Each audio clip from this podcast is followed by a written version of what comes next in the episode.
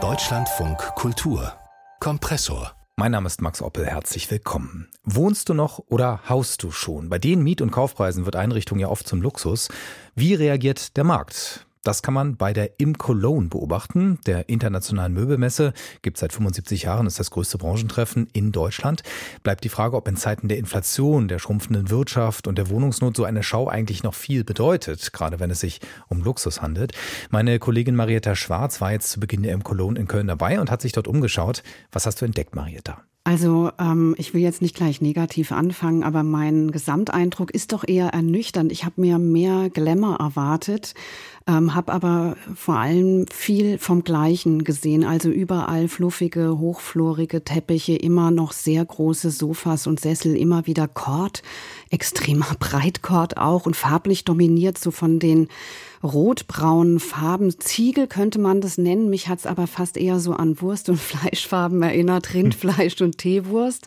Also man könnte jetzt sagen, der Trend war ja lange Zeit das Cocooning und jetzt geht's vielleicht sogar hochgesteigert zurück in den Mutterleib. Ähm, es war überall ziemlich schummrig, so dass man teilweise sogar über Schwellen gestolpert ist, also so richtige Einrichtungshöhlen, extrem diskrete, private Eleganz, ähm, so kam es mir vor, also noch mehr Einladung zum Rückzug, als eh schon da war, aber dann doch auch sehr auf Status ausgerichtet und repräsentativ. Jetzt weiß ich gar nicht, ob ich das schön finde oder nicht. Also ich würde mich da gerne reinkuscheln. Aber also erstmal, wie drückt sich das möbelmäßig aus? Ähm, vor allen Dingen mit ganz viel Material. Also es gibt riesige Tische, die gibt es ja auch schon lange. Es gibt sehr viel Massivholz, sehr dicke, wahnsinnig überdimensionierte Massivholz-Tischplatten, die man wahrscheinlich nicht mal anheben kann. Also schwerstes Mobiliar, das Kriege und Naturkatastrophen überleben könnte. Viel Marmor.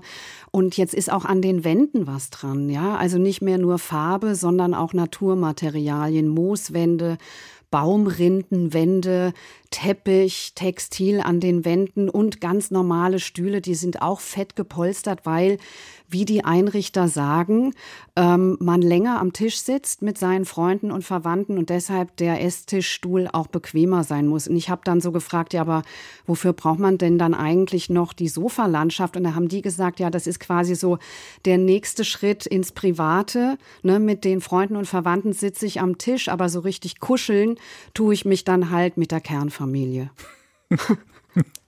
Mich hat das, das ist eine wunderbare ein Gesellschaftsanalyse. ja, ganz einfach. Ne? Alles also drin. mich hat es aber ein bisschen auch an die Autoindustrie erinnert, ja. wo ähm, unsere Autos ja auch immer größer werden. Ja? ja. Und ähm, so wird das Interior eigentlich auch immer mehr. Dabei sind wir doch eigentlich auf dem Rückzug. Also wir müssten doch eigentlich schlanker werden. Wir müssten doch eigentlich weniger Material verbrauchen und wir müssten kleiner wohnen, ja, auf kleinerem Wohnraum.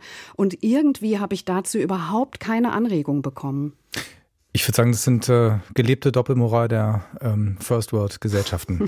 wer, wer ist denn auf dieser Messe eigentlich überhaupt vertreten? Es gibt ja in Mailand äh, den Salone de Mobile, das ist die berühmtere Messe, kann man sagen. Andererseits die im Cologne war ja auch immer recht international mhm. aufgestellt. Ja, ist sie auch immer noch.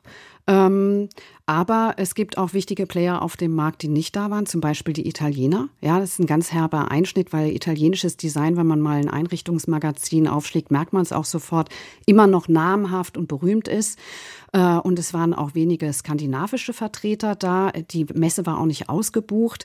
Dafür ist ganz stark vertreten China und Fernost. Also eine ganze Halle ist da gefüllt nur mit Billo. Zeug, kann man sagen. Bisher eigentlich nur mit Stühlen. Äh, mhm. Und vom Design kommt es einem total vertraut vor, weil das ist eben das, was wir auch sozusagen auf dem europäischen Markt kennen, ja. Hm, nur mit Akku betrieben wahrscheinlich. Ähm, sind da jetzt auch Fälschungen dabei? Ja klar, also Fälschungen sieht man auch, also zum Beispiel auch von berühmten Designs. Mir ist da äh, unter den tausenden Stühlen aufgefallen ein, eine Kopie von einem berühmten Le Corbusier-Stuhl, den er für das indische Chandigarh entworfen hat. Der heißt Capital Complex Sessel und der kostet bei Cassina, also einer sehr namhaften, renommierten Firma, äh, pro Stück über 4000 Euro und beim Chinesen halt 40 Dollar.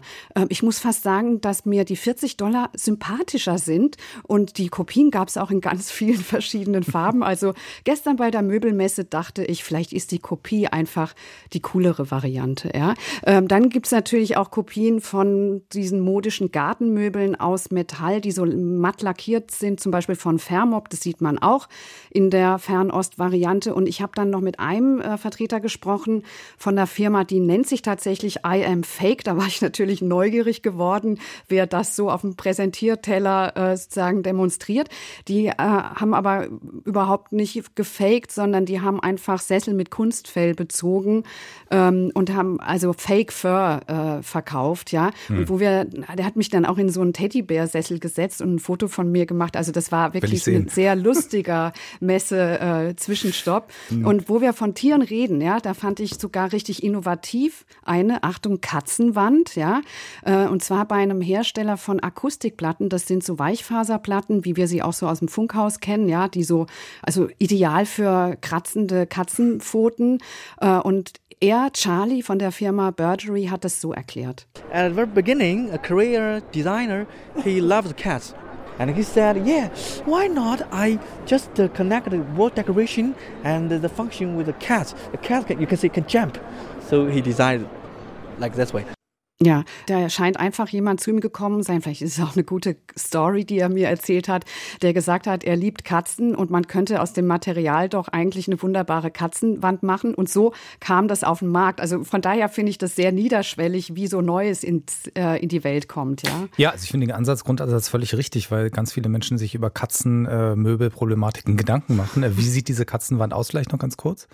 Ja, die Katzenwand, die ist eben aus diesen, ähm, aus diesen Weichfaser Faserplatten mhm. und ähm, farbig und die kriegen so, ähm, so Zusatzteile, die man an die Wand montieren kann. Also zum Beispiel so Boxen, auch aus dieser Weichfaserplatte mit dem Loch drin. Da kann die Katze sich da drin aufhalten. Äh, interessant wäre natürlich noch die Frage, wie diese Wand in zwei Jahren aussieht. Da hat der Hersteller nur gelacht. Also ein deutscher Möbelhersteller hätte sich darüber natürlich Gedanken gemacht. Ja. Höchstwahrscheinlich. Also äh, es ist ja bei Möbeln oft so, ja, eigentlich hat man das, was man braucht. Dann gibt es natürlich auch günstige Anbieter, dänisches Bettenlager und so weiter, Ikea. Was macht die Branche, um weitere Bedürfnisse zu schaffen, damit überhaupt wieder Gewinn generiert wird? Ja, das kann man, glaube ich, nur machen, indem man Trends erfindet. Ja, also ich war gestern bei einem Rundgang des Verbands der deutschen Möbelhersteller dabei. Deutsche Möbelindustrie, muss man sagen, ist ja nach wie vor existent mit großen Traditionsunternehmen, äh, so wie Chor zum Beispiel oder Rolf Benz, Interlübke. Das sind alles so Mercedes unter den Herstellern und da wurden unter anderem Kleiderschränke mit Glastüren und Innenbeleuchtung präsentiert, also handwerklich hervorragend äh, gelöst. Aber wozu? Ja, also ich frage mich, wozu ein Kleiderschrank als Vitrine? Das ist doch das privateste Möbelstück, das wir überhaupt haben. Da stelle ich doch nicht meine Kleider rein oder lege sie toll zusammengefaltet rein wie Kunst hinter Glas. Und da wurde mir gesagt, na ja, wir zeigen ja hier einen begehbaren Schrank, also ein Ankleidezimmer. Da kommt ja nicht jeder rein. Und Sie können das Licht ja auch ausschalten, dann erscheint die Glastür schwarz. Guter Tipp für mein Ankleidezimmer. Dummerweise habe ich keins. Und ich würde mal sagen, 99 Prozent der Eben. Leute auch nicht. Eben, ja. Äh, ein genau. anderes Beispiel, was in die Richtung mehr von allem geht, sind Gartenmöbel. Immer größer, immer höher gepolstert. Und inzwischen gibt es ja auch Teppiche für den Outdoor-Bereich, hm. der sogenannte Outdoor-Carpet. Und äh, da können wir mal kurz äh, Bernd Theo Niehoff hören, Geschäftsführer der Firma Niehoff Sitzmöbel. Der hat Folgendes über Outdoor-Möbel gesagt. Also der Outdoor-Bereich und Indoor-Bereich ist designmäßig äh, wirklich recht nah aneinander gerückt, ähm, sodass man äh, wirklich sagen kann, viele Outdoor-Möbel würden auch ins Esszimmer passen oder umgekehrt vom Design her. Und was wirklich auch ein, ein zukunftsträchtiges Geschäft ist, sind mittlerweile die Outdoor-Küchen. Da kann man verschiedene Grillmodelle einsetzen, Kühlschränke, Spülen, Schubladen, Türen, alles Mögliche. Ja, also wer einen Garten hat, baut sich draußen äh, alles nochmal nach, was er drinnen eigentlich auch schon hat. Super. Gleichzeitig hm. kommt keine Präsentation ohne das Wort Nachhaltigkeit aus. Ja, da wird dann argumentiert mit Langlebigkeit. Das ist auch so die deutsche Qualitätslinie. Die Möbel sollen sehr lange halten und als Erbstück in die nächste Generation getragen werden. Deshalb sind die auch unmodisch. Also da sind wir eigentlich immer noch so im Stil der klassischen Moderne verhaftet und irgendwie dann auch ein bisschen langweilig. Naja, gut, aber verstehe ich ich schon ein bisschen, weil den Pressspan von Ikea, den will man seiner nächsten Generation tatsächlich nicht weitergeben. Mhm. Ähm, wo sind jetzt die großen Innovationen auf dieser Messe? Ja, äh, es gab gestern eine Verleihung eines Preises, eines Nachwuchspreises, der Pure Talents Contest. Da habe ich zwei schöne Sachen gesehen. Zum einen einen Dachziegel, der zu 40 Prozent aus schwer recycelbaren Palmblättern besteht äh, und den man am besten dort einsetzt, wo diese Abfälle auch generiert werden. Das war ein Uni-Projekt und ausgezeichnet wurden auch drei Studierende der Burg Giebichenstein in Halle. Die haben so eine vier Quadratmeter große mobile Sauna in, für den Stadtraum entworfen, die man wie so eine Schubkarre schieben kann und dann auch abstellen kann aus so transluzenten Doppelstegplatten. Das heißt, wenn es dunkel ist, dann wirkt das auch so ein bisschen wie ein Leuchtkörper. Also da wäre ich sofort dabei. Hören wir mal rein. Also ich glaube, uns geht es darum, hauptsächlich auch zu zeigen, dass Stadtraum immer knapper wird und es irgendwie spannend ist, wie kann man sich den zurückkapern und wie kann man auch mal Parkplätze verschwinden lassen und dafür Sachen aufstellen, die irgendwie ja, den Menschen, die in der Stadt leben, auch zugutekommen. Also eins, Marietta, verstehe ich aber trotzdem nicht. Dann sitzt man nackt in dieser ja, so Schubkarrensauna? Ja, Genau.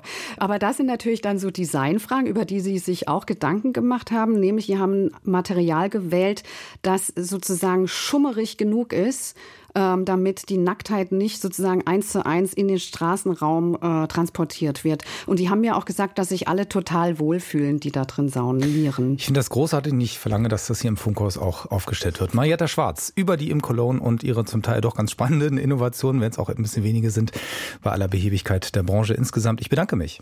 Danke auch.